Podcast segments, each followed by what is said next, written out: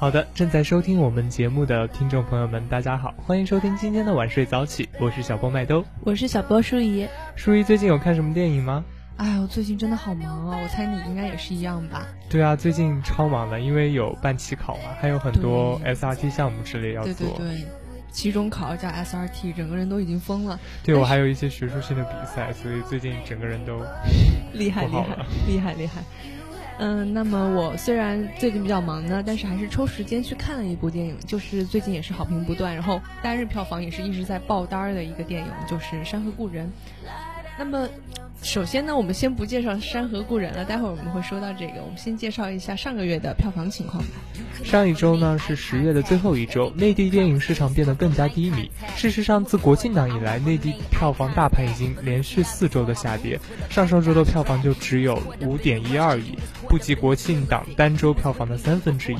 虽然我是证人、精灵旅社二两部新片挤进了票房榜的前三，但是并没有能够挽救市场。其中，蚁人以一点二四亿惊险卫冕了周冠军，票房破了六亿。我是证人也是顺利拿下了周末票房的冠军，首周就破了亿。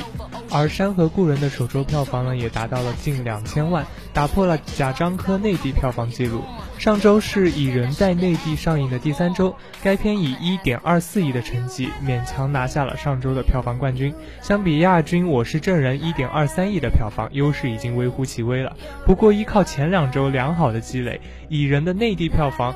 上周顺利也是突破了六亿的大关，累计六点四五亿，超越了《银河护卫队》，成功的挤进了漫威电影内地票房前四。今天是蚁人内地上映的第十八天，其仍有机会追赶漫威亚军《钢铁侠三》七点五五亿，或者季军《美国队长二：冬日战士》七点三四亿的成绩。嗯，那么说到上周上映的新片呢，我们也应该说一下刚才提到的一部电影，也是一部非常值得关注的艺术电影，就是贾樟柯导演《山河故人》。《山河故人》这部电影呢，最开始因为它是国产片，然后我这个人其实我对国产片有那么一点点的偏见，然后我平常对这个的那个反响都不会太好，我对它其实没有抱特别大的期待。然后当天我是比赛完了以后。就是终于结束了，就抱着去放松一下的心态去看了这部电影。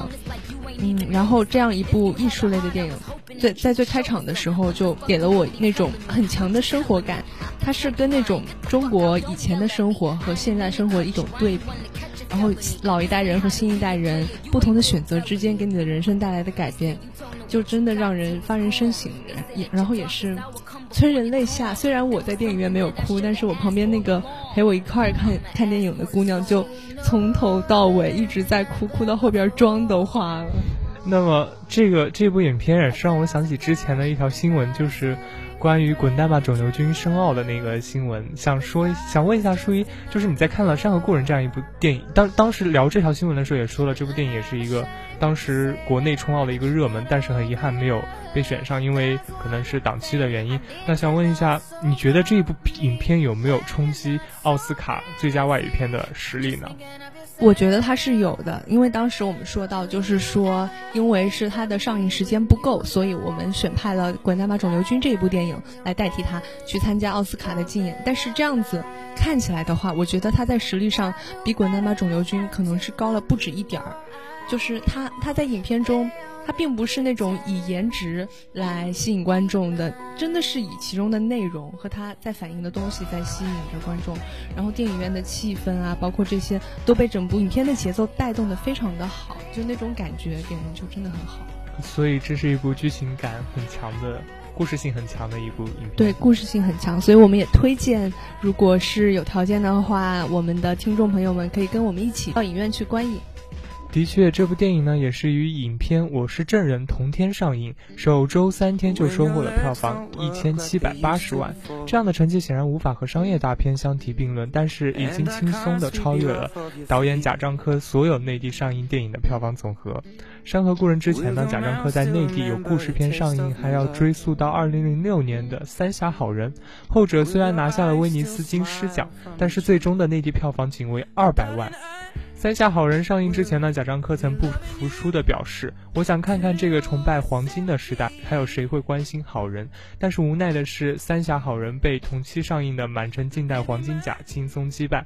后者的内地票房为二点九一亿，拿下了二零零六年国产电影年度票房的总冠军。那么聊到这里，我想问一下舒怡，就是这样一部故事性的电影，在票房上可能会，就是可能会输于商业片。对于这种现在这样的现象，你有什么想说的吗？我觉得，既然他是一个做故事片儿的导演，他当时就一定会考虑到这方面。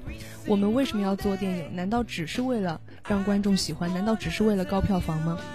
也许我们观众的那个欣赏水平，就是大部分人欣赏水平还没有到那那么高的水准，但是我们会努力的向这个方向发展。而且，创作故事性电影的导演不应该就因为这种原因而放弃自己的创作。对，其实我觉得现在。很多好莱坞的大片也都是那种快餐式的电影，但是不知道为为什么，相比于国产的快餐式的电影，可能他们做的。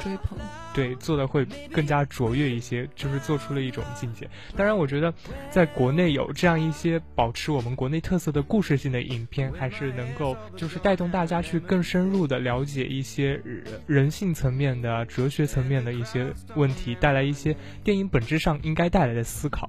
是的，就像几年前《满城尽带黄金甲》和贾樟柯导演的另一部电影一起上映的时候，我们大部分人都是去看了前一部电影。我我记得我当时。是去看了，跟我父母一起，印象还比较深刻。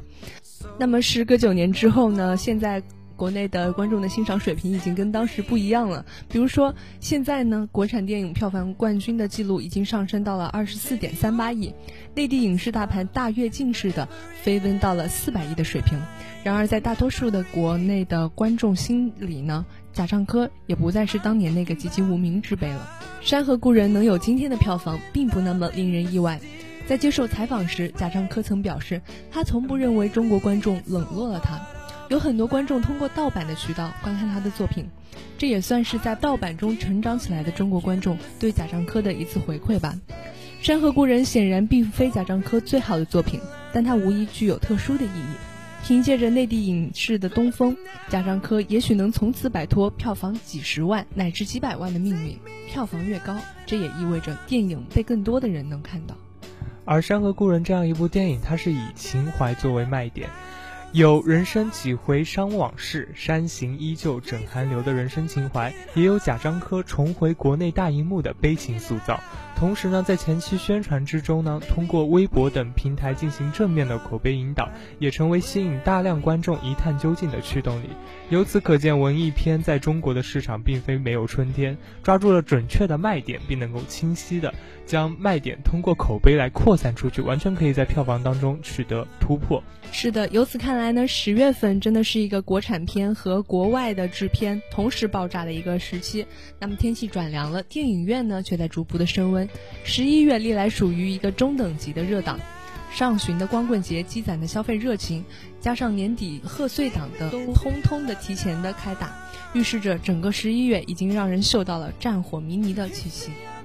而在今年的十一月呢，影视却有一些些反常。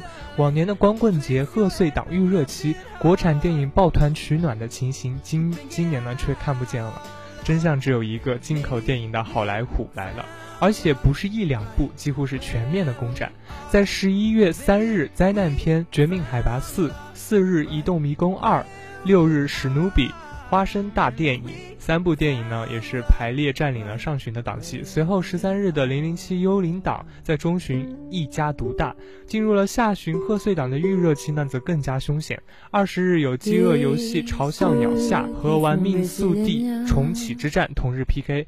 二十五日又有《火星救援》震撼登场。除此之外呢，以皮片身份引进的《巴霍巴利王》代号四十七还在虎视眈眈。此情此景将今年十一月打造成为特殊的。口片月份，在贺岁档国产片撒欢之前，热度不降反升，堪比暑假。是，看来麦兜是非常开心啊，说着语速就慢慢的就上去了。呃，对。十一月份我们可以期待的电影实在是太多了，比如说二十号会上映的《Mockingjay》嘲笑鸟，我就是对这个非常期待。其实《饥饿游戏》也是美国一档，就是那种系列片的那种感觉，就是因为你看了前面几部，你觉得最后一部不看就很奇怪、很亏的那种感觉。嗯，对，的确是这样的。而说到我比较期待，可能就是史努比那部大电影了。嗯，而且这么猛也没有了。其实，其实我期待的还有两部电影，但是都是在年底，一部就是。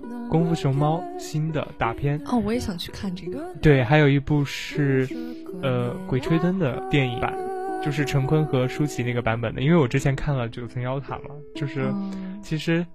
对这部小说的感觉还挺好的，想说再去看一下，呃，年底的那一部，据说做的好像也是还不错的，也是对他也是充满了挺多的期待，希望到年底的时候。能够去亲自去电影院看一下这样一部电影。好的，约约约。那么在进口电影全面进攻的条件下呢，以往国产电影扎堆的热档现象顿时就消散了。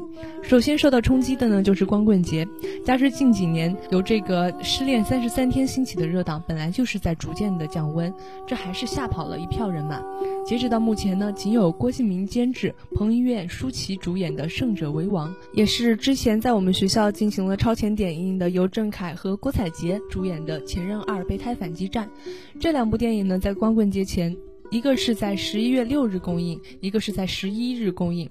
加上当天由贺洁执演、包贝尔主演的《我的青春期》，三部相对比较重量级的作品，且以往热档中汇集的小成本的虾兵蟹将也变得稀有了。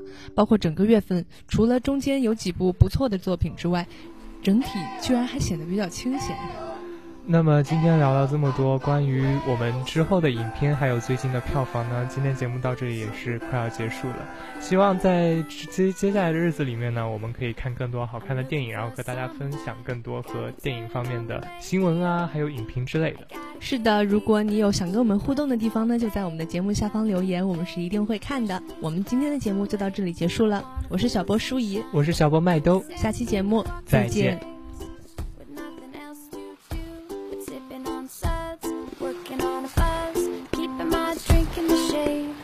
Looking like